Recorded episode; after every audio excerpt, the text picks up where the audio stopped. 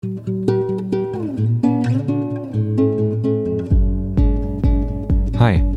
ich bin Oliver und das ist der Freihändig Podcast. Hallo und herzlich willkommen. Schön, dass du wieder mit dabei bist bei dieser Episode. Ich habe heute Simon Dückert zu Gast. Simon ist Scholarch der Cogneon Akademie seit 2001 in Nürnberg und Geschäftsführer bei der Corporate Learning Community, die ja ganz stark dem, bei Themen der Organisationsentwicklung und Personalentwicklung tätig ist und mit zig Foren ja auch öffentlich erscheint und äh, man einfach teilnehmen und sich vernetzen kann. Hi Simon, schön, dass du da bist. Grüß dich, Oliver, danke für die Einladung. Äh, wir sprechen heute über das Thema LernOS, vor allem über das Thema LernOS für Organisationen. Aber bevor wir in das Thema einsteigen, sag mal, was ist ein Scholarch? ein Scholarch, ja.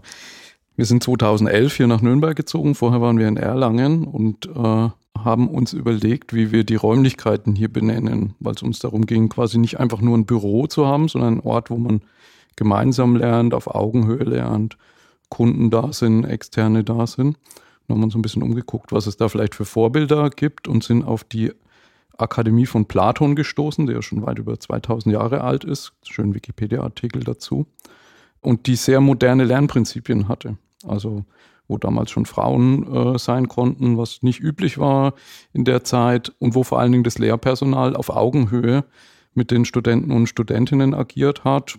Wir haben bei uns in der Bibliothek so Bilder hängen, Platon im Garten der Akademie mit Schülern, ne, wo der Diskurs, was man heute vielleicht Social Learning äh, nennen würde, schon da war. Und da war einfach die Rolle der Platonischen Akademie, war der Scholarch. Und äh, deswegen haben wir hier unsere Räumlichkeiten quasi Cognition Akademie genannt, die zeitgemäß auch virtuell verlängert. Also man kann auch virtuell reinkommen. Und so habe ich mir die Rolle so mit einem kleinen Augenzwinkern quasi genommen, weil ich so meine Rolle verstehe, quasi den Lernprozess äh, in der Community unserer Lernenden zu begleiten, Impulse zu geben, anzuregen, aber auch viel Lernen untereinander zu ermöglichen. Also jetzt nicht der Lehrer äh, vor der Klasse im Frontalunterricht zu sein. Hm, schönes Bild. Äh, mit den, hier, den historischen Wurzeln äh, hast du ein gutes Vorbild. Platon, äh, nicht schlecht. Ja.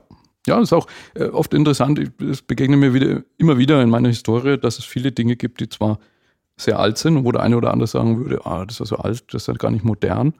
Aber letztendlich, die Geschichte ist ja immer kreisförmig und Dinge, die man mal wieder verworfen hat oder die untergegangen sind, sind auf einmal wieder sehr modern und deswegen finde ich das schön, einfach zu schauen, was sind geschichtliche Vorbilder, auch, auch nachhaltige Vorbilder. Ne? Die Akademie, die hat ja weit, also hunderte von Jahren hat die überdauert, also viele Scholarchen nacheinander. Ne? Und auch das ist immer so eine Fragestellung, die bei mir mitschwingt, sozusagen. Wie organisiert man sowas? Dass das auch 500 Jahre von heute noch Leute unseren Podcast hören und sagen, Mensch, da sind ja spannende Gedanken drin. Oh, das wäre cool. 500 Jahren, wenn da ein Erbe bleibt, ein digitales. Grüße in die Zukunft. Genau. genau. Wer auch immer hier zuhört in 500 Jahren, äh, wir freuen uns, dass ihr dabei seid. Oder 1000 oder irgendwann, wenn Aliens kommen und äh, all unsere Wissens, äh, all unsere Wissensdatenbanken aussaugen, um zu gucken, was können sie an neuen Technologien ergattern, dann, dann sind wir mit dabei. Das würde ich schön. So ist es. Genau, dafür machen wir den Podcast. Genau. ähm, sag mal noch zwei Worte zur Cogneon Akademie. Was macht ihr? Was ist euer Kerngeschäft? Also in, in unserer Satzung, es gibt eine gewisse Vorgeschichte. Ich äh, habe ursprünglich Elektrotechnik und Philosophie studiert. Dann eigentlich seit dem zweiten Semester schon im Fraunhofer Institut für integrierte Schaltungen in Erlangen gearbeitet ein Institut, was damals recht stark gewachsen ist. Deswegen muss man sich mit dem Thema, wie gehen wir denn mit Wissen um, beschäftigen. Also so Wissensbewahrung. Ne? Fraunhofer-Modell ist das so, dass die Leute von der Uni kommen, nach fünf Jahren in die Wirtschaft gehen. Das heißt, alle fünf Jahre haben wir Kernwissensträger verloren. Äh, das Institut saß damals in oder sitzt noch in Tennelohe bei Erlangen. Nebendran war die Außenstelle der Lehrstuhl für Informatik 8 äh, Künstliche Intelligenz von der Uni Erlangen. Dort gab es den Professor Stojan, der sich ähm, auch mit dem Thema Knowledge Engineering heißt es da, also wie kann man Wissen von Menschen auf Maschinen übertragen. Ne, also so frühe KI könnte man sagen, ne? regelbasierte KI war das alles. Und äh, die haben aber auch schon angefangen, sozusagen den Prozess zu adaptieren für den Wissenstransfer Mensch-Mensch. Ne? Also Also ich auf eine, auf eine Maschine kann ich kein Ansprechpartner-Netzwerk übertragen oder Erfahrungswissen oder ein Mindset oder so. Das macht alles bei Maschine keinen Sinn. Aber bei Menschen schon. Die haben auch angefangen, sehr viel mit, mit Audi zu arbeiten, ne, um dort Wissen von Kernwissensträger auf neue Mitarbeitende zu übertragen. Und dann haben wir auch angefangen, mit denen zu arbeiten aus dem Fraunhofer-Kontext noch. Und da gab es rund um den äh, Michael Müller, der äh, das Institut da geleitet hat als Geschäftsführer, eben die Idee, das Thema auszugründen. Äh, das haben wir dann 2001 auch gemacht. Ne, zunächst mal mit dem Schwerpunkt Wissensmanagement und Wissensbewahrung, also das, was heute das Expert Debriefing nennen wir das ist. Äh, das war sozusagen damals unser Kernprozess, haben auch die ersten zwei Jahre hauptsächlich in VW-Konzernen, also Audi, VW, da hieß es dann Wissensstaffette, gearbeitet und von da sind wir so nach und nach in die ähm, in, in, in den Automobilbereich und dann den Engineering-Bereich geschwappt, also so Zulieferkette, Johnson Controls, Bosch, Conti, ZF und haben zunehmend halt auch den Blick geweitet. Ne? Also gesagt, es geht im Kontext Wissensmanagement nicht nur um die Wissensbewahrung, sondern zunehmend eben auch um Wissensgenerierung, Stichwort Innovation, Wissensvernetzung, Wissenstransfer, also Knowledge Sharing, großes Thema. Ne, und äh, haben dann irgendwann mal gesagt, nachdem die Dotcom-Blase geplatzt ist, das war ja in Deutschland so ein gewisser Hype, Hypewelle rund um die viele Technologieanbieter was mit Wissensmanagement gemacht haben und den Begriff auch etwas verbrannt haben in vielen Organisationen. Ne, so Stichwort Wissensdatenbank, die hat nicht geklappt. Sind wir dann dazu übergegangen, äh, eben eher von Lern der Organisation zu sprechen. Mit der Definition quasi, äh, lernende Organisation ist eine Organisation mit der Fähigkeit, Wissen zu generieren, also die ist innovationsstark, Wissen zu akquirieren, also hat eine sehr durchlässige Grenze nach außen. Ne? Das heißt, Wissen von außen kann in die Organisation rein und Wissen intern zu transferieren und anzuwenden. Und zweite Hälfte der Definition quasi die, die eigene Verhaltensweise der Organisation auf Basis neuer Erkenntnisse und Einsichten auch zu verändern. Ne? Also so dieses Thema Change oder Transformation, wie es heute genannt wird, ne? zu sagen, das bringt nicht was, wenn wir sagen, ja, wir wissen, die Welt entwickelt sich so und so, sondern man muss sich selber auch anpassen. Das ist vielleicht der schwierige Teil dann. Na, und so gesehen haben wir heute quasi ein breites Portfolio begleiten, wenige große Organisationen dabei, sich in Richtung Lernorganisation zu entwickeln äh, und versuchen da sehr viel eben im Außenraum auch drüber zu sprechen, damit andere, die sowas ähnliches machen wollen, sich davon eben äh, was abgucken wollen, wenn, wenn die Kontexte dort ähnlich sind. Ja, danke für deinen Einblick. Ähm, und worüber wir sprechen wollen, ist äh, heute LernOS. Wie spricht man es eigentlich genau aus? LernOS? LernOS? ja, werde ich oft gefragt, ja. Also die, die Geschichte des Begriffs ist, ich bin ja ähnlich wie du auch recht lange im Podcasting schon aktiv und da gab es äh, in der Podcasting-Community ein Ehepaar, die podcasten auf Esperanto. Und darüber habe ich irgendwann mal aufgeschnappt, dass dort Lernosch, heißt es glaube ich im Esperanto, ich spreche kein Esperanto, aber ich denke, so spricht man es aus, die Zukunftsform von Lernen ist. Ne? Und äh, Mi, Lernosch bzw. Nie Lernosch heißt, ich werde lernen oder wir werden lernen. Ne? Und im Wissensmanagement hat man so diese drei Ebenen, das Individuum, die Gruppe oder das Team und die Organisation. Ne? Und das fand ich eine sehr schöne Brücke zu so Konzepten wie lebenslangem Lernen oder lernenden Teams oder eben der lernenden Organisation. Und so ein bisschen mit der Wissens, dieser Megatrend Wissensgesellschaft an sich ist ja nicht identisch mit dem Megatrend Digitalisierung, aber die Digitalisierung ist ein wahnsinniger Beschleuniger von vielen Dingen. Ja, und da haben wir eben mit diesem großgestellten OS, was man so aus iOS oder CentOS oder so kennt. Ja, mit Operating System eigentlich, ne? Ganz genau, genau. Gespielt ein bisschen ne, und haben halt von dem eigentlichen Esperanto-Verb die letzten zwei Buchstaben groß gemacht. Ne, das heißt, äh, meistens, und auch wenn ich es ausspreche, spreche ich eher von LernOS, so wie man iOS sagen würde. Ne, aber das, ich finde mal so ein, wenn man irgendwie so, so einen Namen für etwas hat, der ein bisschen Hintergrund hat und nicht einfach nur ein Kunstwort ist, äh, dann hilft es Leuten auch, sich damit zu beschäftigen und ein bisschen reinzukommen. Ne? In, in was, was will eigentlich diese Marke oder was will dieses Label mir sagen? Ich habe mir Lano S auch schon angeschaut, bevor ich durch Christian Kaiser auf dich aufmerksam gemacht wurde und der gesagt hat, hey, äh, nimm mal den Simon mit in den Podcast. Und ich fand es ganz spannend, weil ich mir den LernOS Guide äh, und den Leitfaden angeschaut habe für Einzelpersonen, habe da auch ein paar Sachen für mich rausgezogen.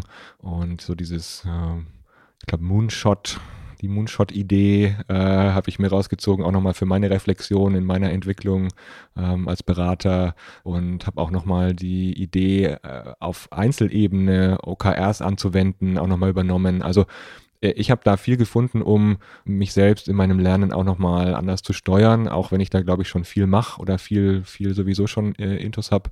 Gerade bei so den Themen wie Getting Things Done äh, oder äh, ja, für mich, mich zu managen mit meiner Wissensdatenbank im Hintergrund und meiner Datenstruktur. Also da habe ich viel rausgezogen. Ähm, und LernOS für Einzelpersonen hat sich ja als erstes entwickelt, richtig? Ja, naja, vielleicht muss man, muss man tatsächlich erstmal den Zeitraum 2001 bis 2016 sehen. Wir haben nicht irgendwann gesagt, jetzt entwickeln wir LernOS, sondern wir haben, als wir 15 Jahre alt geworden sind, das war eben im Jahr 2016. Wir machen immer in der zweiten Kalenderwoche so unsere Strategietage, wo wir reflektieren, was haben wir gemacht und wo geht's hin. Typischerweise eher so die nächsten ein, zwei, drei Jahre. Ne, und als wir 15 Jahre alt geworden sind, haben wir gesagt, jetzt müssen wir ein bisschen breiter schauen oder länger schauen. Äh, und haben gesagt, was haben wir eigentlich in den letzten 15 Jahren gemacht und was wollen wir in den nächsten 15 Jahren machen. Und da war die Beobachtung, dass wir halt in äh, sehr vielen Einzelprojekten. Also unser Projektarchiv hatte damals so 340 Einträge gut. Ne? Irgendwie in allen, mit, mit, vielen Kunden immer so Einzelthemen beackern. Ne? Da ist mal irgendwie Aufbau von Wissenslandkarten, Etablierung von Communities of Practice, äh, Social Intranet oder Enterprise Social Network. Da wird mal Working Out Loud gemacht. Da wird mal Lessons Learned Prozess eingeführt. Äh, aber du hast eigentlich selten so diese holistische Sicht, diese ganzheitliche Sicht zu sagen, wir sind Organisation XY, Wissensgesellschaft hat für uns die und die Konsequenzen und wir müssen jetzt systematisch mal ein Jahrzehnt plus daran arbeiten, für uns zu verstehen, was bedeutet es, wenn wir eine lernende Organisation sind und wie könnte der Weg dahin aussehen.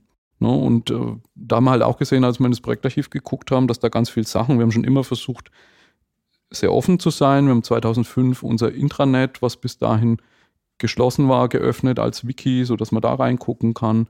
Äh, wir haben versucht, große Fallbeispiele immer auf Konferenzen zu bringen mit Lessons Learned, dass man davon was lernen kann.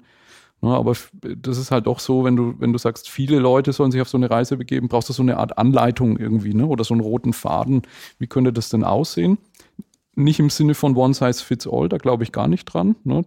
Dein GDD-System oder so sieht bestimmt komplett anders aus als meins aber so auf der Metaebene der Weg dahin, ne? wie bringe ich jemanden dazu, sich die richtigen Fragen zu stellen, der kann vielleicht ähnlich sein. Na, und dann haben wir gesagt, wir nehmen uns die Zeit von 2016 bis 2022, also es läuft bis 21.12. nächsten Jahres und versuchen aus all diesen Projekten mal so die Essenz zu extrahieren und die quasi in dem, was wir den LernOS Core nennen, also in, in diesen drei Ebenen, die eben im Wissensmanagement typisch sind, ne, zu sagen, so die ganz individuelle Ebene, Wissensarbeiter, Wissensarbeiterinnen, dann so diese Teamebene, paar zig, vielleicht niedrig dreistellig und dann die Ebene der ganzen Organisation zu beschreiben. Und ähm, da haben wir eben mit der individuellen Ebene angefangen und haben uns überlegt, äh, auch wie kann man die drei Ebenen koppeln, ne? was sind so verbindende Elemente. Und haben eben gesagt, okay, wir müssen irgendwie dieses selbstgesteuerte Lernen fördern. Ne? Wissensarbeiter sollten sich nicht darauf verlassen, dass der Chef oder schlimmstenfalls die Personalabteilung sich schon um den Lernprozess kümmert. Äh, das ist so komplex und so schnell, das muss ich selber machen. Anders kann er eigentlich nur ergänzen. Ne? Und dann haben wir eigentlich gesagt, gut, wenn, solange du in der Schule bist oder in der Hochschule, gibt dir jemand den Lerntakt vor und gibt dir die Ziele vor und gibt dir die Inhalte vor. Sobald du absolviert bist, fällt es komplett weg. Ne? Dann sagst du, so, jetzt habe ich gelernt und jetzt gehe ich arbeiten, sondern fällt es weg. Das heißt, da war der erste Gedanke, wir müssen wieder diese Taktung reinbringen und nachdem eben äh, agil was ist, was glaube ich hier ist, um zu bleiben, äh, haben wir dieses Sprint-Konzept übernommen, aber halt verlängert. Ne? Also jetzt nicht, äh, nicht eine Woche oder zwei, wie man es in der Softwareentwicklung macht, vielleicht aber auch nicht ein Schuljahr, sondern eben diese Vierteljahrstaktung. Ne? Mhm. Es gibt so Quartalssprints, man so überlegt, wie da so ein Zielsteuerungssystem aussehen kann. Darüber sind wir auf OKA gekommen, ne, weil du da halt auch sagst, du machst so eine Vision, die ist eher so drei, fünf Jahre in die Zukunft. Dann hast du diese Moles, diese Midterm Goals, die schauen eher ein Jahr. Und dann hast du quasi die OKRs, die, die takten im Quartal. Und wenn man sich die alten äh, Folien von Intel anschaut, sieht man eben auch, dass diese OKR-Idee gedacht ist über diese drei Ebenen, Organisation, Team, Individuum muss man dazu sagen, bei den Praktikern OKR reißt es meist bei Team ab. Also ich kenne wenig Beispiele, wo das auch auf individueller Ebene konsequent gemacht wird. Na, aber da mal gesagt, da steckt so viel Gutes drin, auch für die individuelle Ebene, inklusive, wenn man sich die Google-Webseite mal dazu anschaut, ne, dieses von den fünf Zielen, die ich mir maximal stecke, oder fünf OKRs pro Quartal, dürfen maximal drei Top-Down kommen und zwei Bottom-Up. Das heißt, da bin ich sofort bei so Sachen wie Selbststeuerung, in welche der fünf Tage in der Woche kriege ich denn meine eigenen Themen rein? Habe ich sowas wie 20 Prozent Zeit zum Lernen und, und solche Dinge. Ne? Also das war so sehr naheliegend. Darüber kam die OKR-Schiene rein. Getting Things Done von David Allen, das ist ja sehr abgehangen. Das Buch kam, glaube ich, 2001 raus. Und das war ergänzt um so Sachen wie persönliche Wissenslandkarte, persönlicher Memex, schon ja, seit Anfang an eigentlich die, das Grundgerüst unserer persönlichen Wissensmanagement-Schulung. Na, und dann kam in 2004, 2005 und ein bisschen stärker in 2010, also rund um die äh, ESN-Welle, kam dieses ganze Thema äh, offenes Teilen von Inhalten auf. Also so ein bisschen Open Source Mindset auf Wissensarbeit gedacht.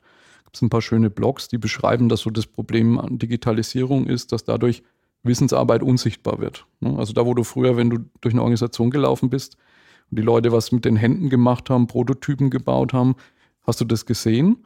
Ne? Und heute gehst du durch eine Organisation und vom Pförtner bis zum Vorstand sitzen alle vor einer Mattscheibe und du siehst da nichts mehr. Und dadurch, dass sehr viele Systeme closed by default sind oder eben äh, so eingerichtet sind, dass nur die Leute, die an den Sachen arbeiten, äh, die Dinge sehen digital, findet ganz viel im Verborgenen statt und du bist als Organisation dazu verdammt, viele Fehler wieder zu machen und viele Räder neu zu erfinden. Na, und das ist quasi, da waren so die ersten Lösungsansätze eben über Blogs und Wikis Working Out Loud zu praktizieren, ne, zu sagen, ich mache meine Arbeit sichtbar, Observable Work heißt es in der Definition, und ich erzähle über meine Arbeit, Narrating Your Work. Ne, ich, ich erzähle, warum mache ich das so, was sind meine Grundannahmen, was habe ich verworfen, was habe ich gelernt. Ja, und das hat sich ja dann auch weiterentwickelt mit den, mit den Guidelines von John und anderen Elementen, ne, wo man sagt, dieses offene Teilen von Wissen und, und transparent und offen arbeiten, das ist was ganz Wichtiges. Und so sind wir eigentlich zu diesen vier Komponenten gekommen. Scrum für die Taktung, OKR für die Selbststeuerung, Getting Things Done, um sozusagen nicht in Informationsflut zu versinken. Und auch die, über dieses Six Levels, äh, Focus Levels in GDD bin ich ja bis zu Purpose of Life, also kriegt man das ganze Thema Purpose-Driven Work äh, und eben den Ansatz zu sagen, ich muss nicht jedes Rad selber neu erfinden, sondern ich baue mir ein Netzwerk auf, was mir eben gut helfen kann. Darüber eben die WOL-Schiene. Und das ist in, den, in diesen Nano S für Individuen-Leitfaden eingeflossen. Die Leitfäden sind immer so aufgebaut, da hat man ein bisschen die, die fünfte Disziplin von Peter Senshi als Vorbild von den Büchern. Da gibt es ja oft im wissenschaftlichen Bereich so ein Buch, was die Theorie beschreibt und ein Fieldbook, was dir beschreibt, wie du es in der Praxis machst. Und so ist die Grundstruktur der Leitfäden auch. Es gibt immer ein Grundlagenkapitel, das wäre sozusagen das Buch. Und dann gibt es sogenannte Lernpfade, das wäre das Fieldbook.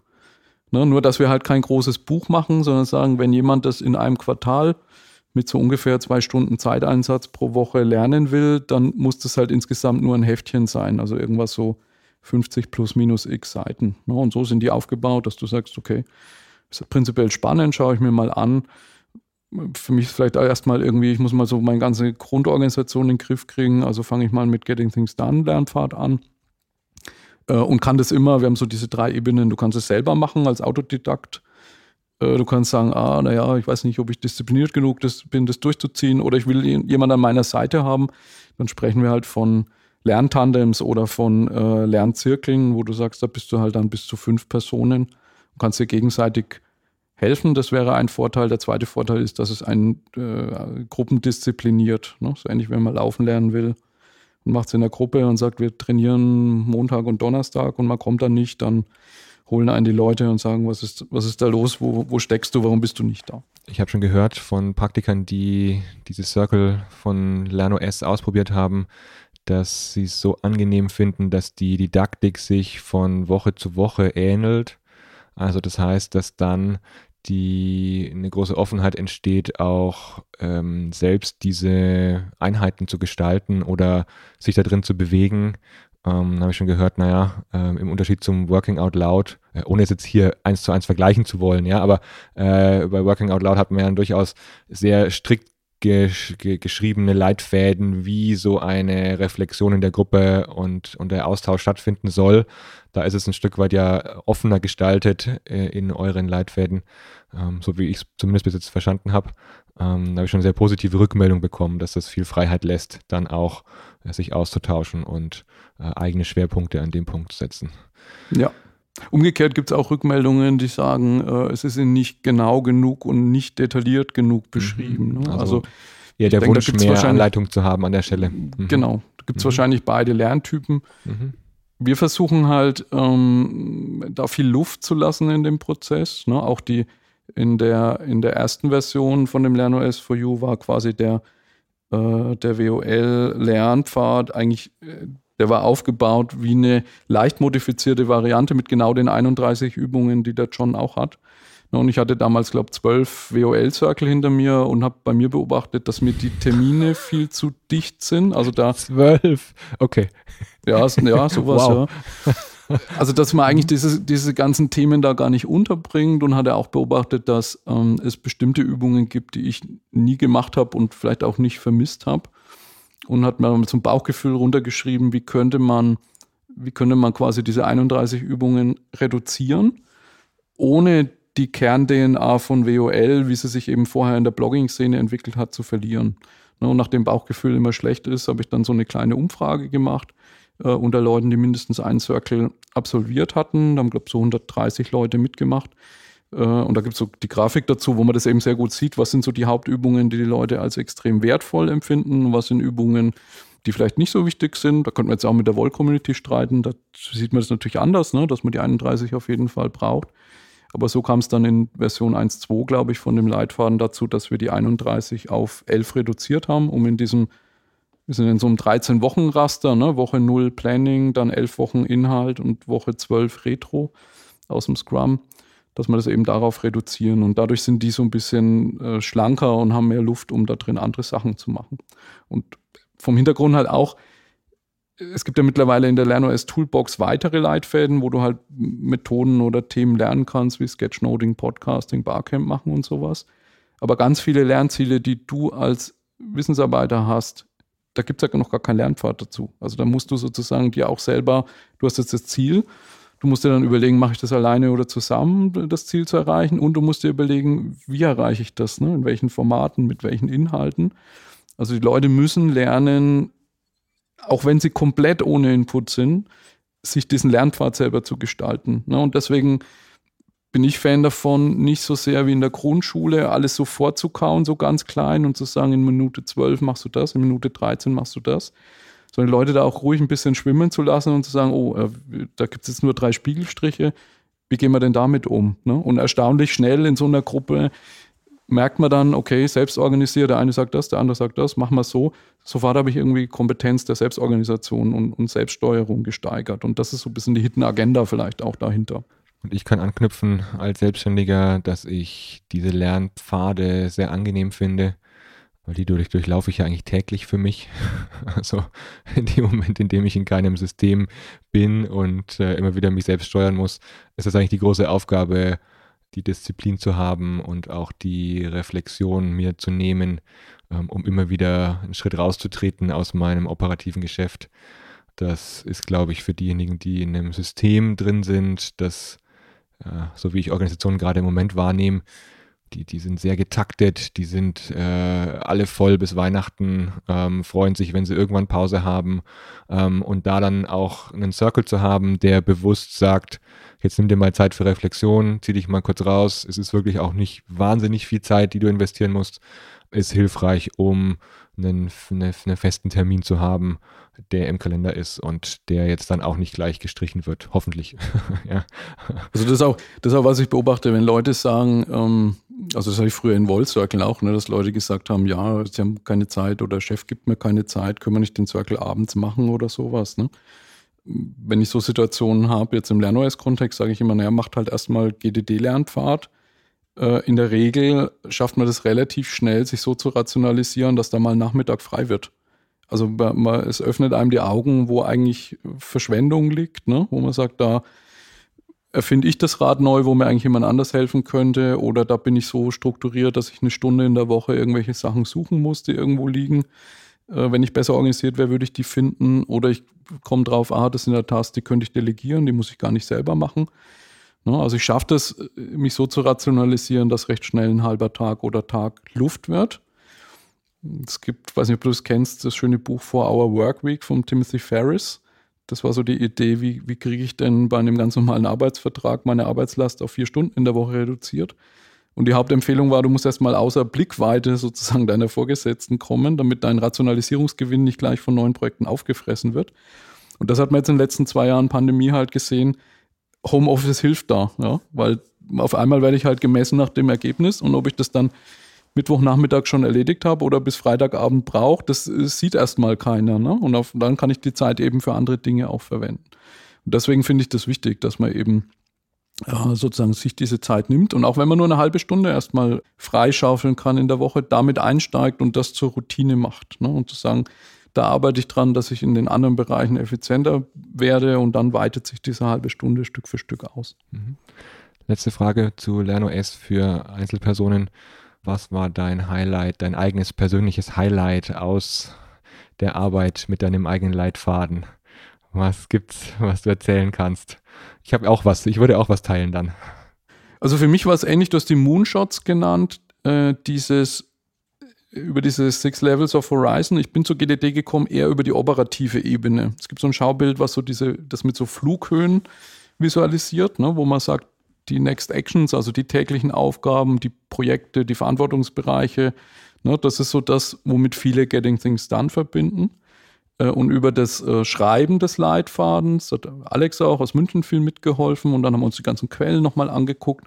Sind wir darauf gestoßen, dass eigentlich diese, diese anderen drei Level, also bis hin zu meiner Vision oder Purpose of Life, total unterbelichtet sind. Ne? Und zwar viel auch im, im, im New Work-Szene viel über Purpose-Driven und äh, Purposeful Organization gesprochen wird.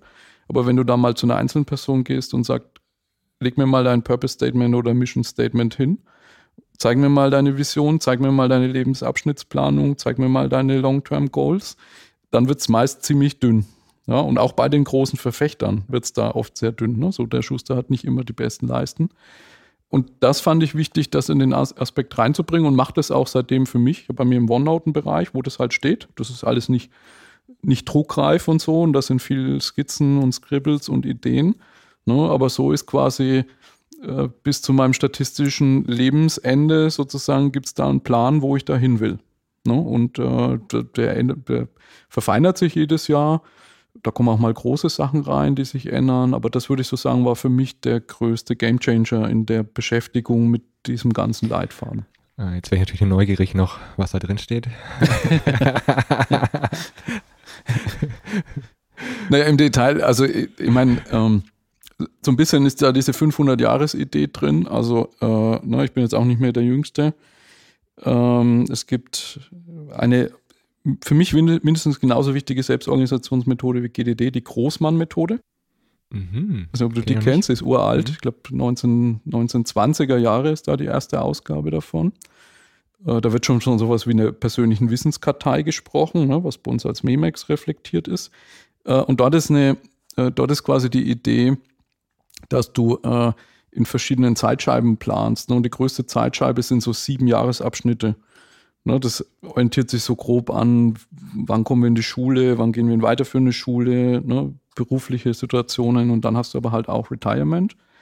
Ne, und da muss man jetzt schon gucken, da habe ich jetzt noch zwei so siebener Zeitscheiben, bis ich so theoretisch im Rentenalter bin. Ne, wahrscheinlich eher der Typ so wie Peter Drucker oder so, der da lang danach sozusagen auch noch Dinge tut, aber man muss halt davon ausgehen, dass Leistungsfähigkeit runtergeht und es geht darum, wie gehen die Sachen, die man macht, an wen geht es über, langfristige Nachfolgeplanung, wie kann man Dinge institutionalisieren ne? und so stehen da eben diese sieben Jahreszeitscheiben drin bis zu meinem statistisch erwarteten Lebensende und noch eine Zeitscheibe danach. Ne? Vielleicht kann man mit gesunder Ernährung und so ein bisschen was nach oben pimpen. Äh, und dann halt auch die Planung für danach, die man dann dem Nachfolger übergeben könnte. Ne? Und das schaue ich mir mindestens einmal im Jahr an. ne, und gucke, was ändert sich da, was kommt vielleicht in die nächste Zeitscheibe rein. Und das gibt mir auch sehr viel Ruhe, weil ich nicht ständig tausend Ideen im Kopf jonglieren muss, muss das noch machen, ich muss das noch machen, sondern ich weiß, da kümmere ich mich nächstes Jahr drum oder vielleicht in drei Jahren, das reicht in fünf Jahren. Das macht dieses, wie David Allen sagt, Mind like Water einfacher. Ne? Nicht ständig das Gefühl zu haben, man jongliert mit tausend Bällen und ständig fallen welche runter. Danke für den Einblick. Ja. Jetzt war ich gespannt, wie viel du veröffentlichst. Wahrscheinlich stehen auch noch Sachen drin, die du nicht gesagt hast. Ich kann mal reingucken, kann mal einen Blog schreiben, wo so die Kernpunkte. Aber da stehen schon auch sehr persönliche Sachen drin. Also würde ich jetzt in dem Webinar nicht in dem Screenshare einfach äh, offenlegen. Das ist klar. ja, da kann ich ja noch was teilen. Also bei mir war es so, dass ich mir Bewusstheit genommen habe, um Selbstreflexion zu betreiben, was auch als äh, Selbstständiger äh, manchmal herausfordernd ist. Und ich habe mir drei Tage genommen, ähm, bin hier in die Umgebung gefahren, ähm, um Bamberg rum, war in einem Hotel und habe einfach den Tag sowohl mit Selbstreflexion verbracht, als auch mit ein bisschen Arbeiten und Urlaub machen in Kombination. Und das war für mich ein Riesengewinn, weil ich nicht jetzt nach Portugal muss, habe ich gemerkt. Ja, ich muss jetzt nicht äh, dieses es gibt ja diese digitalen Nomaden, die gerade überall von überall arbeiten wollen und dann nach Portugal fliegen oder nach Asien oder wie auch immer oder jetzt reduziert natürlich auf Europa. Aber ich habe gemerkt, nee, ich muss nicht weit weg. Ich kann hier in der Umgebung auch eine gute Zeit verbringen, aber ich kriege den Kopf auch frei, wenn ich eine halbe Stunde nur rausfahre. Und dann mir die Zeit zu nehmen, aber das auch jetzt nicht äh, strikt zu handhaben, sondern in meinem Rhythmus zu gestalten, wie die Tage eben gerade entstehen. Ähm, äh, und natürlich eine Idee zu haben, was ich reflektieren möchte, aber das auch bei einer Wanderung zu machen oder auch mal ein Telefonat bei einer Wanderung zu machen, das zu kombinieren, war für mich einfach total angenehm und hilfreich. Und so werde ich das jetzt auch quartalsmäßig fortführen. Also einmal im Quartal mir die Zeit nehmen, rauszugehen, zu reflektieren, aber auch diese, also das auf eine leichte Art und Weise zu machen, nicht riesig raus zu müssen, also weit weg zu müssen und dann eine riesen Organisation dahinter zu haben, sondern den Aufwand möglichst gering zu lassen, um die Schwelle nicht zu groß zu machen, ähm, mir diese Zeit einzuräumen. Deshalb bei, viel, bei vielen Methoden und so habe ich auch den Eindruck, viele hoffen immer, sich in einem Seminar oder einem Buch so den Zauberstab, der mich dann einen Quantensprung weiterbringt, weil jemand so eine super Idee hat. Und ich habe das Gefühl, bei vielen Sachen ist es eher was ganz einfaches, kleines, aber das systematisch umgesetzt und nicht die Hoffnung auf die Durchbruchmethode, die irgendwann kommt. Ne, was du beschreibst, erinnert mich an die, es gibt eine schöne äh, Beschreibung von Walt Disney.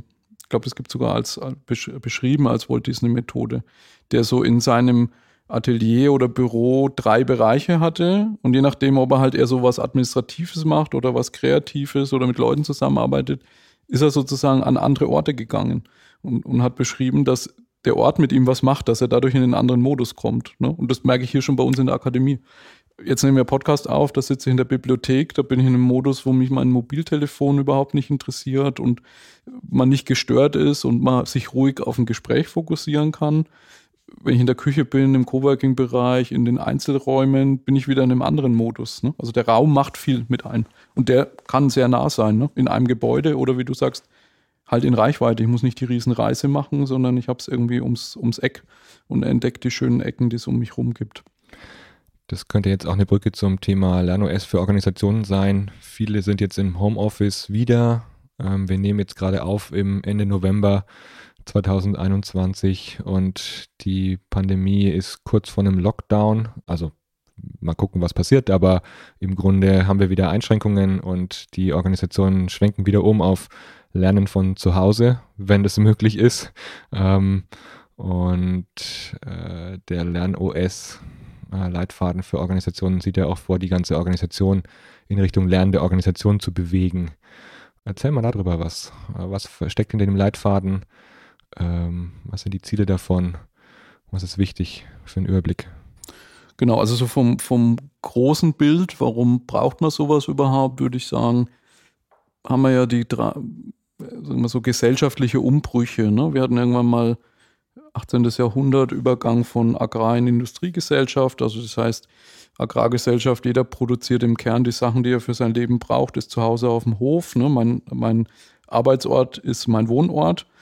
Und man ist im Wesentlichen in so kleinen Gruppen organisiert. Ne? Seien das jetzt irgendwie Familie oder kleine Dorfgemeinschaft. Und klar gibt es Handel und so weiter, aber Das ist so der Kern. Und mit der Industrialisierung ändert sich das. Ne? 18. bis 19. Jahrhundert dann sozusagen, man, man äh, rationalisiert Arbeitsabläufe, man macht Massenproduktionen, auf einmal wird der Arbeitsort die Fabrik. Mhm. Also die, die berühmte Taylor-Wanne, oder? Ja, die Taylor-Wanne ist dann schon fast eine Beschreibung, wie das dann weitergeht. Ne? Aber die, ich finde den Umbruch in Industriegesellschaft zu sagen, wir produzieren Dinge industriell, äh, einzelne Akteure in der Gesellschaft spezialisieren sich auf ein Ding äh, und machen das sehr gut und dadurch wird halt der Output ein Vielfaches höher. Ne? So ein Bauer heute wahrscheinlich produziert ein tausend- oder zehntausendfaches vom, vom Output wie, wie damals sozusagen, als ich das in Manufaktur mache. Bekomme aber natürlich auch viel Probleme dadurch, ne? so Stichwort äh, repetitive Arbeiten, Sinnentleerung. Ne? Da gab es ja dann auch schnell die Gegenbewegungen, so 30er Jahre. Ähm, äh, Hawthorne-Experimente, dann der Film Moderne Zeiten, Charlie Chaplin stellt es schön dar, ne? So irgendwie den ganzen Tag drehe ich nur eine Schraube rein. Human Relations Bewegung entsteht. Und quasi von dem Modell, wo du sagst, Industrialisierung basiert ja im Wesentlichen auf Bürokratie oder Militäransätze. Also das, was so Weber oder Fayol vorher für bürokratische Systeme gemacht hat, überträgt man halt auf Großorganisationen, ne, die dann so, gab es dann so die ersten, die Zehntausende oder Hunderttausende Mitarbeitende groß war.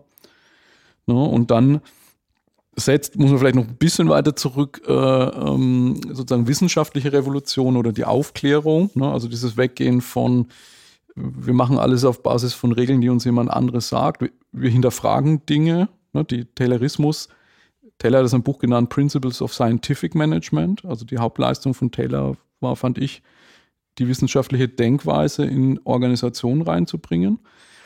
Und so diese Messexperimente, ne? ich gucke, was ist die beste Schaufelgröße und solche Sachen. Ja, und das ist natürlich was, was, was sozusagen sich so langsam aufbaut und beschleunigt, diese Wissensorientierung in Organisationen. Äh, in 50er, 60er Jahre, da ist jetzt so meine Quelle immer Peter Drucker, der eben anfängt von postmodernen Gesellschaften und auch von den Wissensarbeitern zu sprechen.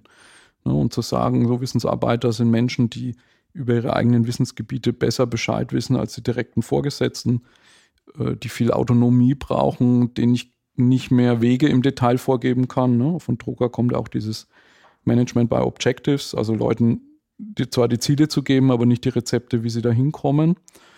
Ne? Und das ist so sehr frühe Zeit. Parallel dazu geht das seit Ende der 50er Jahre das ganze Thema äh, digitale Revolution, also Erfindung des Transistors, Moore's Gesetz, exponentielles Wachstum. Also da hätte man eigentlich schon lernen können, was bedeutet es, wenn ich so Hockeystick-Kurven habe, ne, die langsam flach sind Stichwort Pandemie, und dann irgendwann nach oben wegrauschen. Ja, und da sieht man dann halt, dass so in den 80er Jahren, würde ich sagen, dass das Internet salonfähig wird, Collaboration-Tools da sind, Arbeit unabhängig von Zeit und Raum wird, Kommunikation per E-Mail, das, was Fayol noch Fayolsche Brücken genannt hat, also Kommunikation quer zur Hierarchie, ne, was verpönt war. Militär will ich nicht, dass der eine Soldat mit dem anderen ohne die Vorgesetzten spricht, wird irgendwie in der Zusammenarbeit zum Normal. Und das sind alles so Beschleuniger, die äh, dazu führen, dass eben, wenn ich das schlau einsetze, ich sehr, sehr effizient mit Wissen umgehen kann. Und dadurch, dass bei uns in der Gesellschaft alles marktartig organisiert ist, setzen sich die Player dann halt auch durch. Ne? Also das heißt, jemand, der als Organisation es schafft, äh, eine Organisationsform zu wählen, die eben zur Definition zurück eben Wissensgenerierung, also Innovation sehr gut drauf hat, Wissen von außen gut reinholt und Wissen intern gut verteilt. Der hat halt einen riesen Wettbewerbsvorteil und räumt Märkte ab. Das ist ja was, was man so im Wesentlichen in, in vielen Märkten sieht, ne? wo Firmen entweder schon pleite sind mittlerweile oder eben immer sowas wie Automobilindustrie, ne? wo man lange über Firmen wie Tesla gelacht hat, so wie man in den 80ern die amerikanischen Firmen über Toyota gelacht haben und mittlerweile mal sieht, das ist durchaus ernst zu nehmen. Ne? Und auch Firmen, die eben jetzt das als Geschäftsmodell nehmen, Stichwort diese GAFA-Firmen, Google, Amazon und so, auf einmal Marktkapitalisierungen haben, die ein Vielfaches vom deutschen DAX sind zum Beispiel. Na, also das ist was, wo wir halt glauben, äh, das ist jetzt nicht nächstes oder übernächstes Jahr vorbei und auch nicht 2040 vorbei, sondern ein bisschen wie Peter Drucker das beschrieben hat als Management Challenges for the 21st Century. Ne, ist quasi das die Aufgabe für die Leute, die Organisationen führen und gestalten, die zukunftsfit zu machen. Und da gehört halt aus meiner Sicht als Dachthema dazu, sie in lernende Organisationen zu transformieren. Ne, weil nach den Themen, die wir heute haben, ich glaube, von KI und so spricht man wahrscheinlich in 20 Jahren nicht mehr, dass das so normal wie telefonieren heute. Na, aber dann hast du halt andere Themen, auf die du dich wieder einstellen musst als Organisation.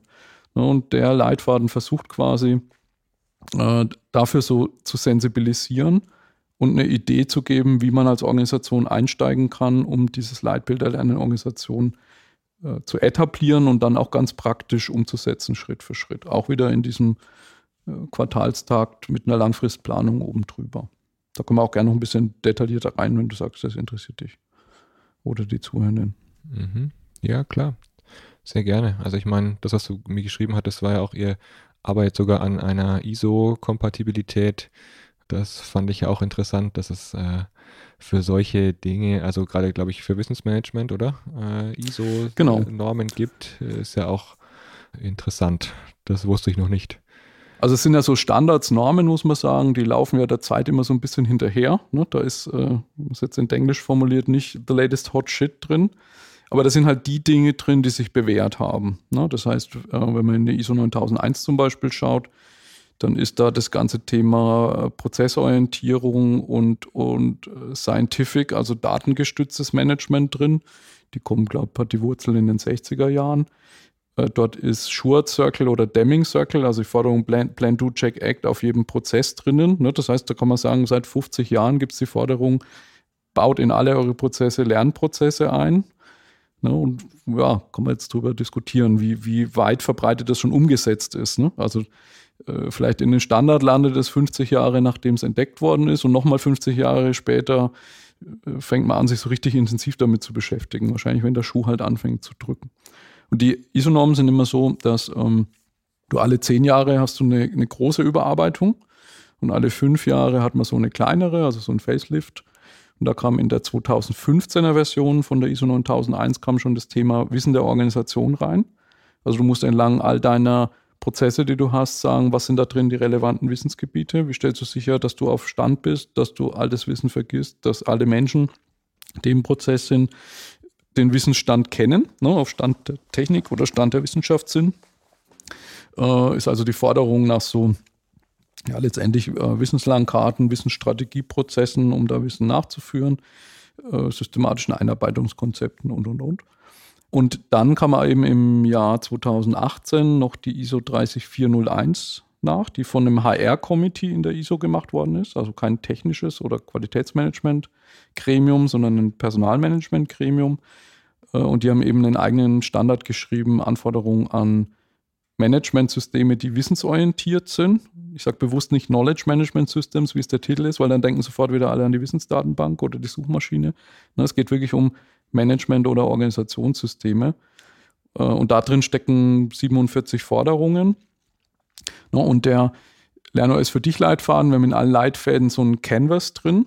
So, weiß nicht, wenn man den Business Model Canvas nicht kennt, kann man mal danach googeln. Das ist so ein Ansatz, wie man visuell Geschäftsmodelldesign machen kann, vom Alex Osterwalder. Die, die Idee haben wir übernommen. Ne, und der Map sozusagen die Haupthandlungsfelder. Also wenn du jetzt sagst, du für dich als Individuum oder als Team oder als Organisation, an was wollen wir denn im nächsten Jahr arbeiten? Ne, dann hast du oft so eine Kakophonie von Buzzwords. Und um das so ein bisschen zu strukturieren, äh, hatte ich jetzt in den letzten Monaten auch mit dem Carsten Ems viel gearbeitet, haben wir ein eine Canvas-Grundstruktur, die über alle drei Ebenen fast gleich ist, also selbstähnlich ist, könnte man sagen, und die dann sozusagen neun Felder definiert. Ne? Da gibt es dann zum Beispiel sowas wie Kultur und Werte oder Prozesse und Rollen oder Technologie und Infrastruktur, wo man dann priorisieren kann. Und dann sind wir hergegangen und haben quasi die Anforderungen aus den ISO-Normen als Leitfragen gemappt in den Canvas. Ne? Dass du sagst, okay, für uns ist jetzt wichtig, am Thema Technologie und Infrastruktur zu arbeiten was sind die fünf bis sieben Leitfragen, die ich mir da stellen muss. Ja, und dann habe ich vielleicht Leitfragen, wo ich sage, ah, da sind wir schon auf gutem Weg. Aber das ist ein Punkt, den müssen wir uns jetzt mal schnappen. Ja, und da darf man auch die einzelnen Felder in dem Canvas gar nicht so isoliert voneinander sehen, sondern der eine führt zum anderen. Also ich mache mal ein Beispiel.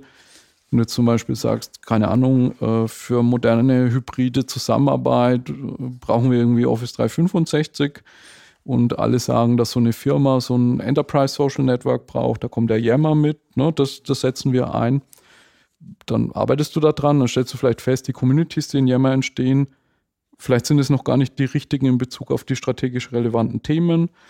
Oder sind schon die richtigen, aber irgendwie die Community funktioniert nicht, ne, was daran liegt, dass die Mitarbeitenden vielleicht nicht genug Zeit haben oder ich keinen guten Community Manager habe, ne, dann lande ich von da im Kästchen Kultur und Werte. Also ist unsere Lernkultur eigentlich schon so weit, dass es für Leute, die ein Thema haben, ganz normal ist, einen Tag die Woche oder einen halben Tag die Woche in so eine Community zu investieren. Oder ich lande im Kästchen Rollen und sage, okay, so wie wir halt Abteilungsleiter ausbilden und Projektleiter ausbilden, müssen wir auch Community Manager ausbilden, damit unsere Communities besser funktionieren. Ne, also das muss man weniger als Silos begreifen, die Canvas-Felder, sondern eher als so ein äh, Elemente von einem Ökosystem, die miteinander in Beziehung stehen. Ne, und da eben den Organisationen einen leichten Einstieg zu ermöglichen. und wer, wer macht das? Ne? Das ist auch eine Frage. Ne? Man könnte sagen, naja, das müsste eigentlich das Top-Management sehen. Ne? Äh, das ist uns aber in den letzten 20 Jahren noch nie passiert oder sehr selten passiert. Nie nicht, aber selten. Dass du sagst, äh, du hast im Top-Management die Einsicht, Mensch, wir müssen jetzt mal so ein 20-Jahres-Programm auflegen, uns in Lernorganisation zu transformieren und jetzt brauchen wir da mal Headcount und Budget.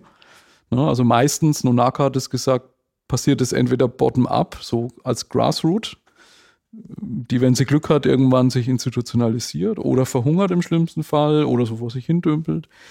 Äh, Nonaka hat den Ansatz Middle-Up-Down-Management genannt, äh, 1988, und hat gesagt, was eigentlich ganz gut ist, wenn du so eine Kombination hast aus Leuten, die in den mittleren Ebenen sind, also die man nicht mehr so leicht feuern kann, die äh, Zugriff auf Ressource haben, Mensch und Geld, äh, und die in ihrem Bereich was bewegen können, ne, und davon einen Verbund.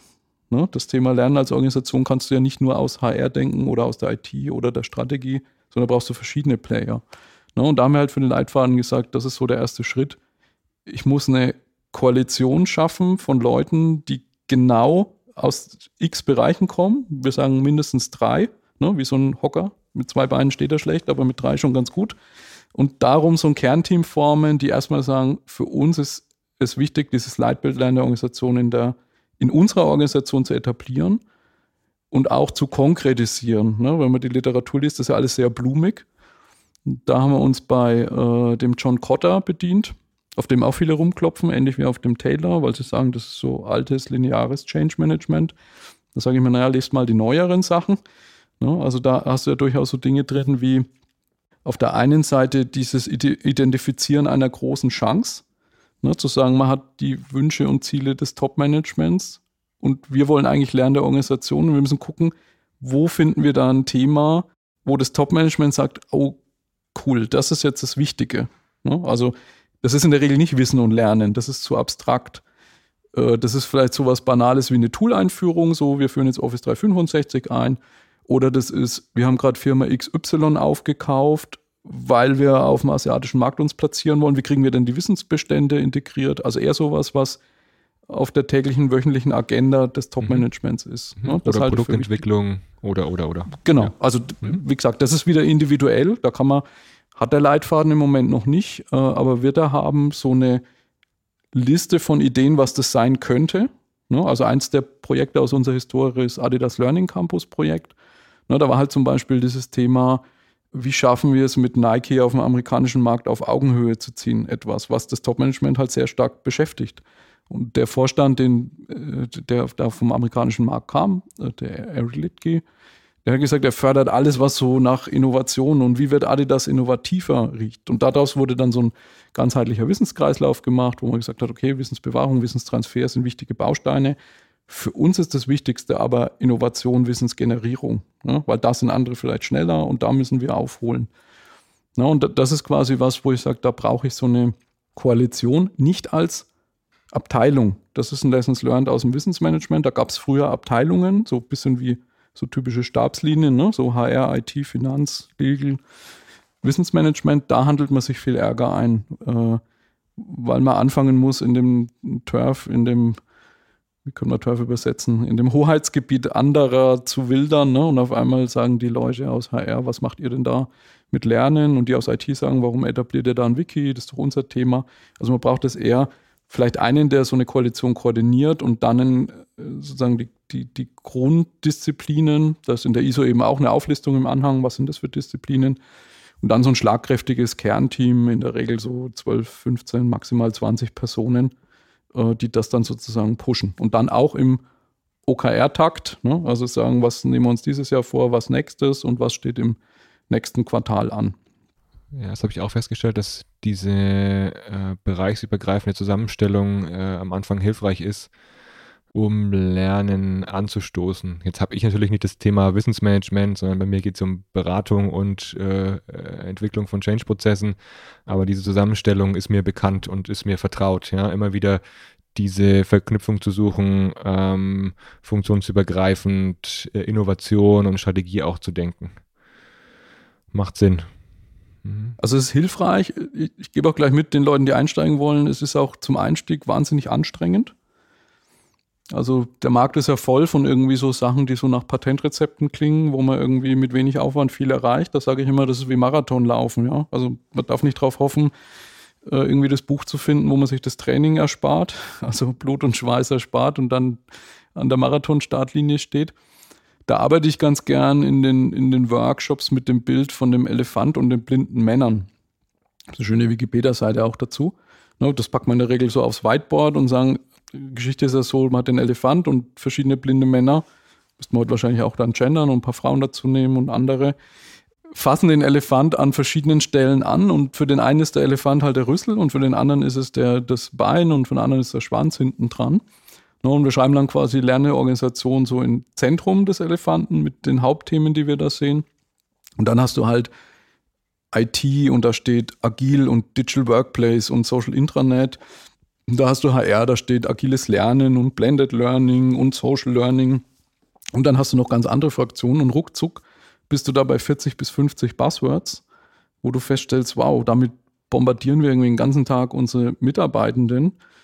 Die wissen gar nicht mehr, wo ihnen der Kopf steht, weil sie denken, jeder will was anderes von mir. Und der erste positive Effekt für die Leute ist dann eigentlich, dass sie sehen, aha, wir haben da eigentlich ein gemeinsames Thema und wir können versuchen, entlang dieses gemeinsamen Themas Sprache zu vereinfachen und dann eben auch zu sagen, wir stimmen dann Aktivitäten untereinander ab. Also dann wird es so ein ein ganzeres Bild, so eine Ganzheit und nicht ein Haufen von Einzelteilen und Schlagworten. Und das ist durchaus, bis man da in so einer Gruppe mal, also bis die miteinander agieren, was sie bisher meistens nicht haben, bis ein gemeinsames Sprachverständnis entstanden ist. Ne? Das heißt, ich weiß, was die Leute meinen, wenn sie Schlagwort XY sagen. Und bis man dann eben auch Commitment hat, gemeinsam was voranzutreiben, jenseits eben von Mandat und wir sind eine Abteilung, das kann durchaus mal ein Jahr oder mehr dauern, aber ist an meiner Sicht sehr lohnenswert auf jeden Fall. Ja, und ich kann mir auch vorstellen, dass an der Stelle dann auch es ein bisschen Zeit braucht, die Machbarkeit, äh, wie viel kann man also auf die Beine stellen und was ist verkraftbar für die Mitarbeiter oder für die Abteilungen, das dann auch einschätzen zu lernen und ein Gefühl dafür zu kriegen, ähm, wie groß baut man Lernelemente oder äh, äh Formate oder Leitfäden, die dann sinnvoll sind, um es auch in das eigentliche Business mit einzupflegen und es nicht, so wie du es ja jetzt auch äh, oft beschreibst bei den Leitfäden, geht es ja im Grunde darum, das Lernen in den Alltag zu integrieren und nicht daraus ein neues, also viele neue Formate zu machen, um wieder Aufwand zu produzieren und dann Projekte zu haben, die das Ganze befeuern, sondern eher äh, es, es schlank in den Alltag zu integrieren. Und das ist, das ist, das ist, das ist eigentlich die, didaktische und methodische Herausforderung, da einen Mittelweg zu finden.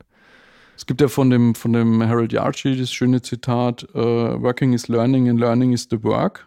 Ne, da steckt ja eigentlich im Kern für mich zumindest diese Wissensarbeiter und Wissensarbeiterinnen-Idee drin, ne, dass ich als im Bereich Wissensarbeit Arbeiten und Lernen nicht mehr voneinander trennen kann, weil, weil es eng miteinander verwoben ist. Ne, und wenn man ein bisschen anderes Modell be bemüht, im Corporate Learning sprechen ja viele von diesem 70-20-10-Modell, wo man sagt, von dem, was ich für die Arbeit brauche, lerne ich nur 10% in formalen Kursen zum Beispiel oder Weiterbildungen. 20% lerne ich sozial von anderen, indem ich es mir abgucke oder indem ich, wir sitzen Schreibtisch gegenüber, ich frage dich, Mensch, du hast doch letztes Jahr das Projekt gemacht, wie lief denn das? Oder eben, und die 70% das ist halt der große Teil, da heißt es im Original Learning through tough jobs. Also das heißt, die Organisation sagt mir, mach das Projekt, mach das, schmeiß mich ins Wasser und dann ist es so ein Schwimme oder Versinke, also Swim or Sink Ansatz. Ich muss es halt irgendwie da durch und egal wo das Wissen herkommt. Ne? Und äh, mit den Sachen, die wir machen, zielen wir eigentlich eher auf die 20 und die 70 ab. und sagen, wir wollen Leuten Handwerkszeug in die Hand geben, damit diese 70 Prozent, also diese Tough Jobs, möglichst stressfrei verlaufen, ohne Überstunden, ohne Burnout, ohne gefühlständiger Informationsüberflutung und vor allen Dingen halt auch diese 20 Prozent, ne, dieses zu systematisieren, da wo ich früher über den Schreibtisch gerufen habe und vielleicht fünf Leute haben antworten können, in einer Organisation mit 100.000, wie rufe ich denn da? Und die Wahrscheinlichkeit ist viel höher, dass da einer sagt, hier, Moment mal, das, was du vorhast, habe ich hier schon mal gemacht. Das kannst du nicht eins zu eins verwenden, aber 80 Prozent davon. Und dann spare ich mir drei Wochen Arbeit. Ne? Also das in den Arbeitsalltag zu bringen. Und da spielen in der Regel so formale Sachen, also die 10 Prozent wie Kurse, E-Learnings und so weiter überhaupt keine Rolle. Ne? Das ist eine ganz andere, ganz andere Art des Lernens, wo aber oft schon die erste Herausforderung ist, den Begriff Lernen zu repositionieren in der Organisation, weil viele eben so einen schulischen Begriff haben. Ne? Wenn ich an meinem Schreibtisch sitze, arbeite ich. Wenn ich in die Akademie gehe, lerne ich.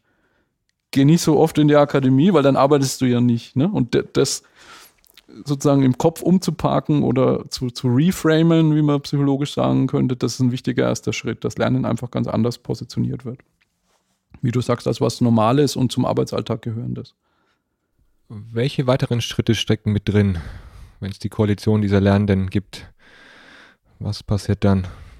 Genau, also der eine Aspekt ist quasi irgendwo mal diese, diesen Anspruch oder diesen Nordstern, das haben wir aus, aus Lean entliehen, den Nordstern Lernderorganisation zu positionieren intern wie extern. Extern hilft immer, äh, weil man sich dann darauf verpflichtet. Ne? Bei Datev jetzt zum Beispiel äh, gibt es schöne Artikel vom, äh, vom Vorstand, vom Robert Meyer auf Computerwoche zum Beispiel, wie Datev lernende Organisation wird. Ne? Das hat immer ein, so über Bande einen ganz guten Wumms.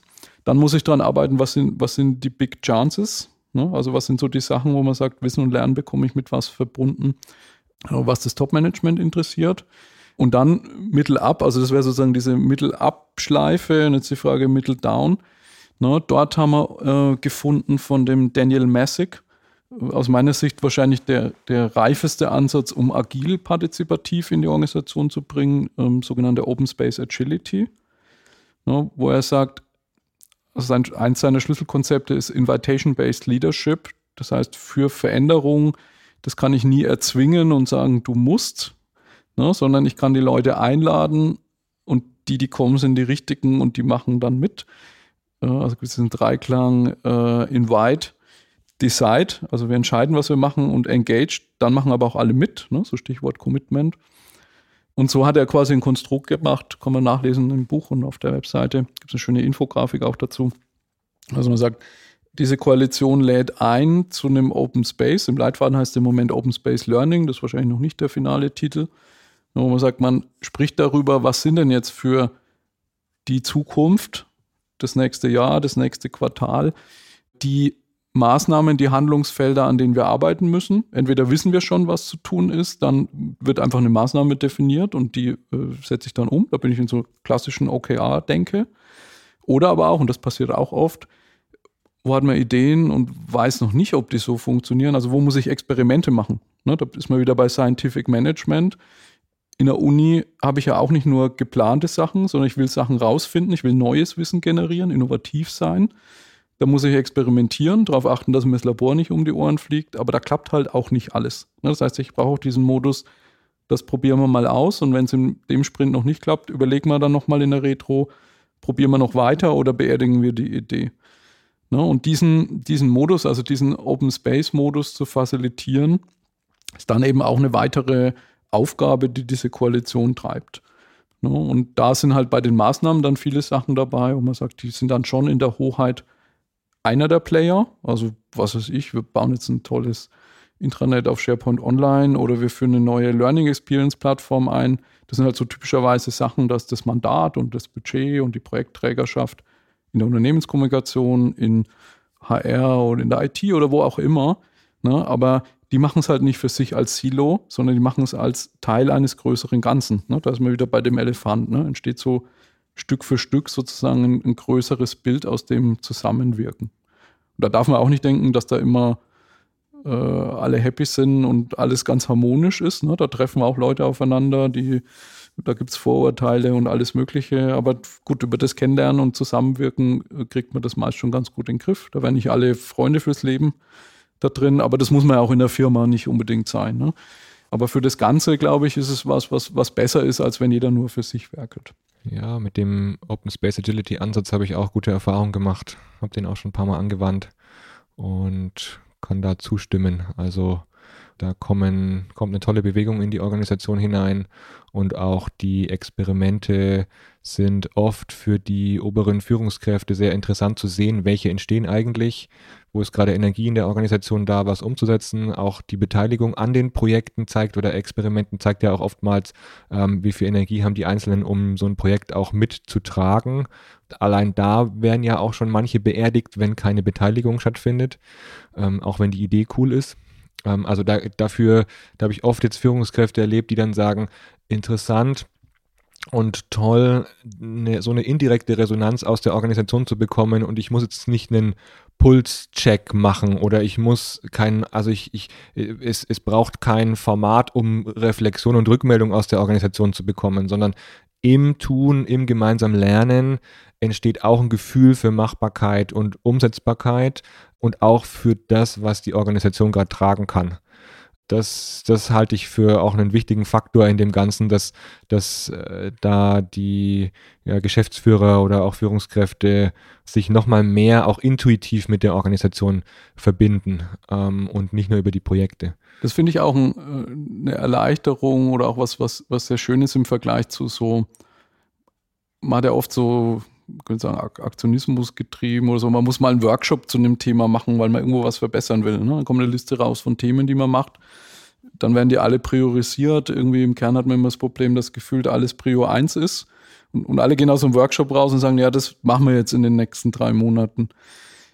So, und wenn ich da jetzt nicht einen Prozess habe, wo ich sage, okay, schaffen wir das in den nächsten drei Monaten?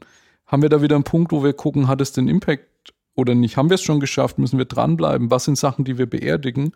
Dann kriege ich so eine riesen, ich nenne es mal Müllhalde aus man müsste mal Themen, wo man das Gefühl hat, ah, die fassen wir lieber gar nicht mehr an, weil da ist so viel drin, wie die Büchse der Pandora, wenn ich die aufmache, dann wäre ich nicht mehr fertig. Na, ne? und das ist, finde ich, auf Organisationsebene was, wo ein ähnlicher Lernprozess stattfindet, wie wenn ich anfange, agil zu arbeiten. weiß nicht, wie dir es in den ersten Sprints ging. Ich fand die ersten Retros total frustrierend, weil man über sich gelernt hat, was schaffe ich eigentlich in einem so einem Sprint und, äh, äh, und ein Gefühl dafür gekriegt hat, wie viel Puffer muss ich einplanen, was ist total unrealistisch, um wie viel verschätze ich mich. Und das passiert ja natürlich auf organisationaler Ebene ganz genauso. Äh, und das ist aber bei den Wettbewerbern ja auch so. Also das ist ja auch nicht schlimm. Also ich kann ja da, ich habe ja keinen Zauberstab, ne, sondern es geht halt darum zu sagen, was ist unsere Pace, würde man sagen, in Agil, also wie schnell lernen wir als Organisation und dann die Maßnahmen und Experimente, die man sich vornimmt, an dieses Potenzial anzupassen und zu schauen, dass man halt das Potenzial Stück für Stück nach oben kriegt. Ohne das System zu überfordern ne? und ohne zu sagen, jetzt müssen alle Wochenendschichten machen, weil wir jetzt dieses eine Ziel noch durchprügeln müssen. Ne? Das, das funktioniert auch nicht. Genau. Also ich habe da eben bei mir jetzt bei meinen Kunden eher die Fälle vor Augen, die eher schon so viel auf dem Schreibtisch haben, dass sie, dass, dass sie eben Machbarkeit brauchen um was anzustoßen. Bestimmt gibt es auch Organisationen, die dann sagen, naja, ähm, wir hätten mal Lust, was Neues zu machen. ja, und die, bei denen eher schnell Motivation da ist, um sich Freiräume zu schaffen. Hab ich jetzt nicht als Kunden. ja, ja, deswegen äh, bin ich auf den Punkt ja. so scharf oder äh, finde ihn so wichtig. ja, das letztendlich, letztendlich ist das dann, da ist man halt wieder in, im, im Geschäftsmodellansatz, ne? Also bin ich sozusagen von meinem Geschäftsmodell her eher Innovator oder bin ich Fast Follower oder bin ich ein, ein, ein später Follower? Ne? Und dementsprechend kann ich sagen, wenn man jetzt Theorie der Ambidextrie steckt auch sehr stark im, im Lernweis für Organisation Leitfaden, also man hat diese Beidhändigkeit, ne? Exploitation, ich nehme eher das, was da ist und beute das aus, wenn man es sozusagen eins zu eins übersetzt und optimiere da das letzte Ding und hole die letzte Ressource raus und gehe gar nicht in den Bereich Exploration. Ne? Exploration ist ja eher, ich probiere Neues aus, ich überlege mir vielleicht als Netflix-Mensch, wäre das nicht gut, nicht Videokassetten in einem Geschäft zu verleihen, sondern online zu streamen. Ne? Und dann muss ich da rein aber auch Zeit investieren. Und wenn jetzt mein Geschäftsmodell eher ist, irgendwas anderem schnell hinterher zu laufen, so Ikea, dann habe ich halt vielleicht nicht die besten Designer am Anfang, aber ich beobachte den Markt sehr stark, ziehe das Wissen rein und folge dem sehr stark. Ne? Oder ich bin halt eher jemand wie Apple, der sagt, wir wollen definieren, wie die Zukunft von Thema XY ist. dann muss ich aber da auch massiv rein investieren. Ne? Auch da wieder gibt es kein, äh, du musst es so machen, sondern du musst für dich wissen, wo will ich eigentlich hin. Da ist man wieder bei GDD sechster Level Purpose, jetzt als Individuum oder eben als Organisation. Und danach muss ich quasi auch meinen Ansatz ausrichten, wie sieht lernende Organisation für mich aus. Und kann mir Anregungen von Mustern von anderen holen, aber ich kann halt kein äh, Copycat, also kein, äh, ich mache es genauso wie XY. Das sieht man ja auch oft. Ne? So alle rennen dem Spotify-Modell hinterher oder alle wollen agil wie Ingdiba machen oder so. Ne? Und auf einmal werden überall Tribes gebildet, äh, was gar nicht sinnvoll ist für alle, ähm, weil sie in, einer anderen, anderen Kontext, in anderen Geschäftsmodellen und auch anderen Branchen stecken. So ist es, genau. Und das Gefühl, das ist vielleicht der leichtere Weg. Ne? Umgekehrt mit Industrie 4.0, da spricht man über Losgröße 1, also Individualisierung als Trend. Ne, und da muss man halt auch einfach akzeptieren, ich bin vielleicht eine Versicherung mit einer ähnlichen Größe wie eine andere. Trotzdem ist für mich lernende Organisation was anderes als für die. Weil meine Philosophie anders ist oder mein, mein, meine Vision anders ist. Ne? Ja, und da fängt der Schweiß dann an. Da fängt der Schweiß an, genau. Und da das fängt die Arbeit an, das, an, das einfach anzupassen. Und, äh das vielleicht auch noch ein wichtiges Lessons Learned. Gibt es ein schönes Bild im Fifth Discipline Field Book. Das sind so zwei, äh, zwei Hände mit so einem Gummiband was gesagt, dieses äh, Shared Vision ist ja eins der fünf äh, Elemente von Peter Senji. Na, und was, was ich für wichtig halte, ist, dass man, wenn man jetzt so eine Koalition fährt, dass man immer eine Balance hat zwischen der langfristigen Vision und dem kurzfristigen Umsetzen. Also so englisch wieder würde man sagen, die, die low-hanging fruits. Ne? Also, dass ich zeigen kann, okay, wir haben jetzt ein Quartal das gemacht. Da ist was richtig Cooles rausgekommen, das kann jeder schon verwenden. Ne? So das kurzfristige. Und gleichzeitig aber eben dieses Langfristziel, ne, so in Entwicklung lernender Organisationen ist schon ein Programm, was zehn Jahre plus eher ist. Ne, aber eben nicht nur auf diesem Visionslayer zu sein, sondern auch kurzfristig Sachen zu machen, Erfolge zu feiern. Das Bild finde ich super wichtig. Und da, bis es eine 1.0-Version von dem Leitfaden gibt, wird eine Variante von diesem Bild auch drin sein, als, als Gedankenmodell, als mentales Modell für diese Koalition. Ich habe noch eine sehr praktische Frage und zwar, wie fest sind dann die Großgruppen eingeplant? Also im Leitfaden habe ich ja gesehen, einmal im Quartal, oder? Ist es, wäre es sinnvoll, um dann auch da die jeweiligen Ziele für das Quartal auch festzulegen oder dementsprechend die nächsten Themen sich vorzunehmen? Ist es äh, fester Zeitrahmen oder ähm, würdest du sagen, äh, ist es auch flexibel handhabbar? Kann man das auch auf einmal im Halbjahr schieben oder äh, wie, wie, wie gehst du damit um? Also, weil ich, ich. Also, das ist, das ist ähnlich wie auf individueller Ebene. Wenn ich das nur für mich mache, kann ich natürlich auch sagen, was weiß ich, ich mache Trimester, also ich mache einen Viermonatstakt oder ich lasse Weihnachten und Sommer eh mal aus, weil da bin ich lange im Urlaub oder sowas. Ne? Wir haben mal gesagt, wir brauchen mal jetzt sozusagen in der Standardbeschreibung eines, was so kohärent ist über alle Ebenen. Ne? Das heißt, da brauchst du eine Taktung. Bei vielen Organisationen ist das Geschäftsjahr halt das Kalenderjahr, dann bietet sich das an.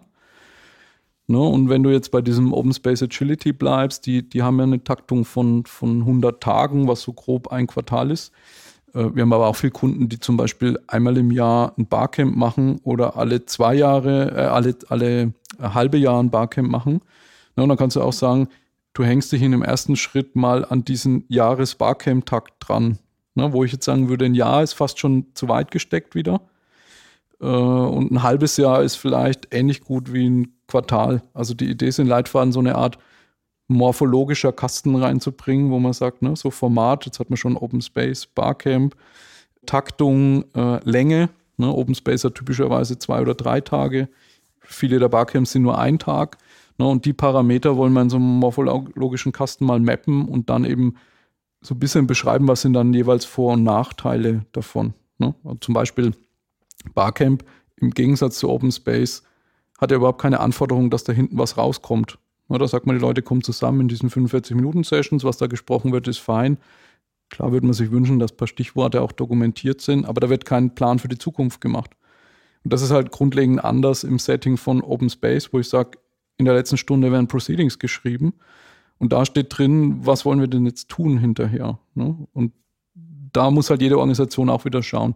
Haben wir schon Formate, an die wir andocken, die wir vielleicht in so eine Richtung weiterentwickeln wollen? Brauchen wir ein neues Format und wenn ja, welches das Richtige und wie nennt man das? Da sollen halt viele Beispiele auch in den Leitfaden rein. Vielleicht auch noch, was das, was das Anpassen angeht, hat man noch gar nicht gesprochen. dadurch, dass wir halt nicht an One Size Fits All glauben und auch nicht daran glauben, dass wir irgendwie mit allen Organisationen, die lernende Organisationen werden können, zusammenarbeiten können, haben wir uns auch entschieden, die Inhalte der Leitfaden alle als Open Source auf GitHub zu stellen. Also ein bisschen technisch kann ich für die Show Notes einen Link noch geben. Äh, wir schreiben die in so einer Beschreibungssprache, die heißt Markdown und produzieren dann daraus eine Webversion. Darauf liegt unser Hauptfokus. Aber auch eine PDF-Version, eine Word-Version, eine HTML-Version, E-Book-Versionen, in Zukunft hoffentlich eine OneNote-Version. Äh, und wenn jetzt jemand sagt, äh, finde ich eigentlich einen schlauen Gedanken, aber das würde ich gern anders nennen oder das Kapitel würde ich gern umschreiben, kann man sich jederzeit die Quellen halt ziehen, ins Intranet stellen. Auch die Grafiken sind alle in den Quellformaten da und sagen, Koalition des Lernens ist ein doofer Begriff. Bei uns würde der eher ankommen oder wir heißen schon so, kann man das alles anpassen. Ja, und das ist was, was wir dann ab sozusagen nach Dezember 2022 auch mehr fokussieren werden, so Hilfsmaterial, ne, wie gehe ich es konkret an, äh, Checklisten, wie baue ich so eine Koalition des Lernens auf, wie kann ich es mir anpassen. Äh, da ist im Moment noch gar kein großer Fokus drauf. Ne? Da passiert schon viel, einfach weil die Inhalte halt offen im Netz sind, aber da haben wir auch, wir machen das selber in unserer 20%-Zeit immer freitags, gar nicht die Zeit dazu, uns da groß um Darstellung oder so zu kümmern. Das heißt, wer sich damit beschäftigt, der ist noch ein bisschen im, äh, in, in der wilden Content-Landschaft unterwegs. Macht auch nichts, finde ich, weil die Inhalte stark sind.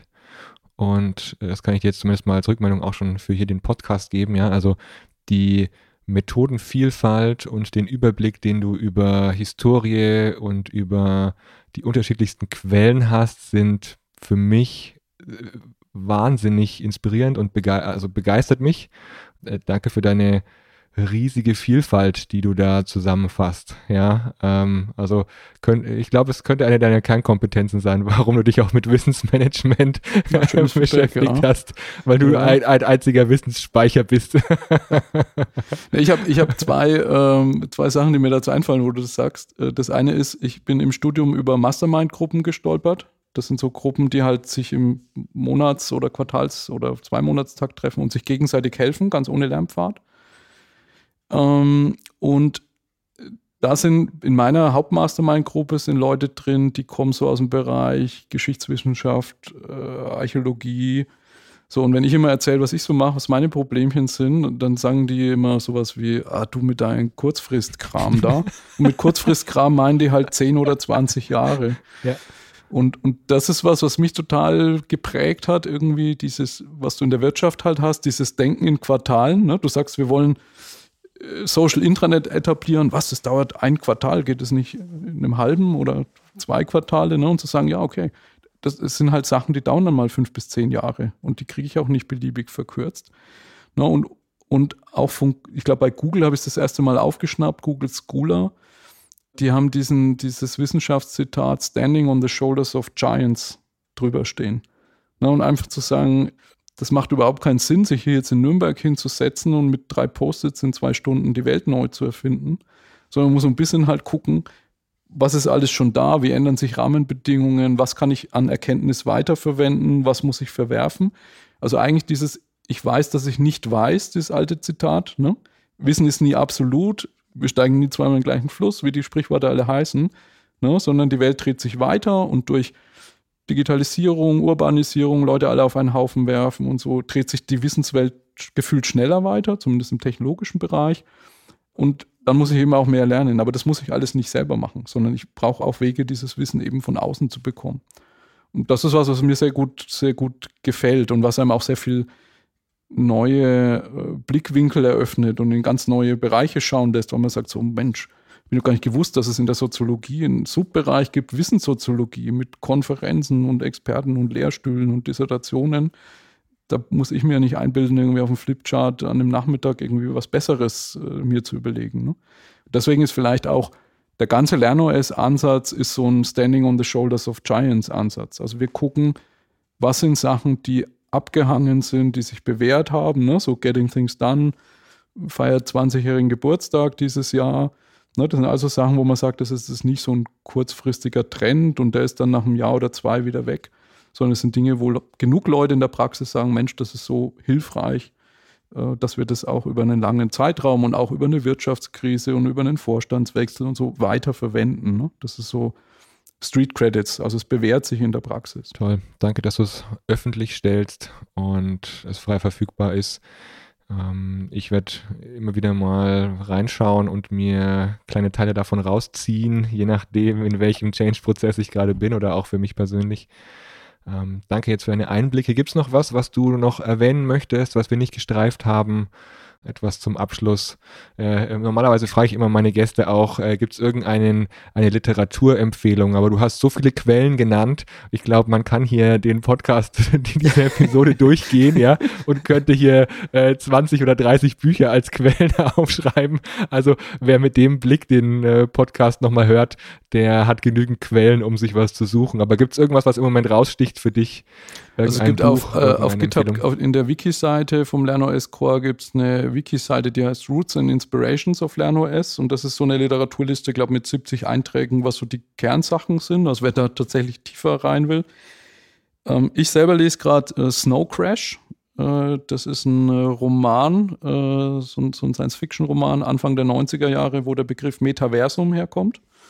Ja, weil Metaversum ist ja gerade so im, im im Web der neue heiße Scheiß, wenn man so will. Ne? So Mark Zuckerberg, Umbenennung von Facebook in Meta, ganze Spieleindustrie, Tencent hat sich positioniert. Also ich glaube, das ist ein Konzept, mit dem man sich die nächsten Jahre, Jahrzehnte beschäftigen äh, werden muss äh, und wo auch viel schlaue Sachen drinstecken, aber auch also viel Utopie und viel Dystopie.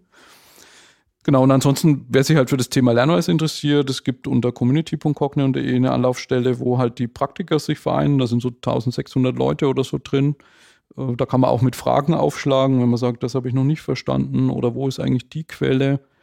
Ähm, wir werden jetzt im Winter auch so ein Meetup machen, wo man sich so informell treffen kann in der virtuellen Plattform. Und nächstes Jahr im Juni gibt es dann die nächste LernOS Convention. Also einmal im Jahr gibt es immer so eine eineinhalbtägige Mischung aus Konferenz und Barcamp, wo halt dann auch so die Neuigkeiten vorgestellt werden. Äh, und monatlich gibt es einen Community Call. Also es gibt viele Andockstellen, äh, wenn jemand irgendwo sagt, da, das würde mich näher interessieren, mit der Community in Kontakt zu kommen. Und natürlich, du hast gesagt, du pickst dir viele Sachen raus. Was für uns auch immer spannend ist, sind so genau diese Rückmeldungen, ne? zu sagen, oh, dass da äh, jetzt nicht so viel Didaktik vorgekaut ist, ist eher gut oder eher schlecht. Ne, also da gibt es eben auch über die Community oder über die Issues in GitHub die Möglichkeit, sozusagen das als Feedback direkt einzubringen. Auch wenn einer sagt, in dem Kapitel hätte ich gern den Link noch, einfach in GitHub-Issue packen und wir machen auch so eine quartalsweise Planung, wie die Leitfäden sich ändern. Wenn wir dann sagen, oh, das ist eine smarte Idee, kommt es rein. Leute, die das abliefern, kriegen die Credits quasi in den, in den Release Notes, ne? wo kommen die Sachen her. So kann man quasi auch an der Weiterentwicklung der Inhalte dann mitmachen oder gar die Repositories folgen, ganz eigenen Leitfaden machen. Also auch das geht. Klasse. Danke für deine Einblicke, danke für deine ja, Zusammenstellung, die du da täglich betreibst und auch ähm, schön. Also ich nehme aus, äh, schön, schön meine ich damit, ich nehme aus diesem Gespräch mit, dass ich diese Langfristorientierung von dir 500 Jahre Gedanke, ähm, wunderbar, finde ich toll, ja. Äh, der wird noch eine Weile nachwirken bei mir, glaube ich. Exzellent, so soll es sein. Danke, Simon. Äh, bis bald auf äh, welcher Plattform auch immer. Danke für die Einladung. Freue mich auf die Episode. Bis dann. Ciao. Ciao. Danke fürs Zuhören bei dieser Episode. Du bist Teil von mittlerweile über 1000 Abonnenten, die den Freihändig Podcast regelmäßig hören. Was hat dich begeistert an dieser Episode? Erzähle es gerne weiter und teile sie. Auf freihändig.net findest du alle Episoden und Gäste in der Übersicht und kannst auch in die anderen Folgen reinhören. Wenn du mit mir arbeiten möchtest, dann nimm gerne Kontakt zu mir auf. Am besten über meine Homepage oliver-könig.net. Alles Gute und auf ein freihändiges Führen und Leben. Dein Oliver.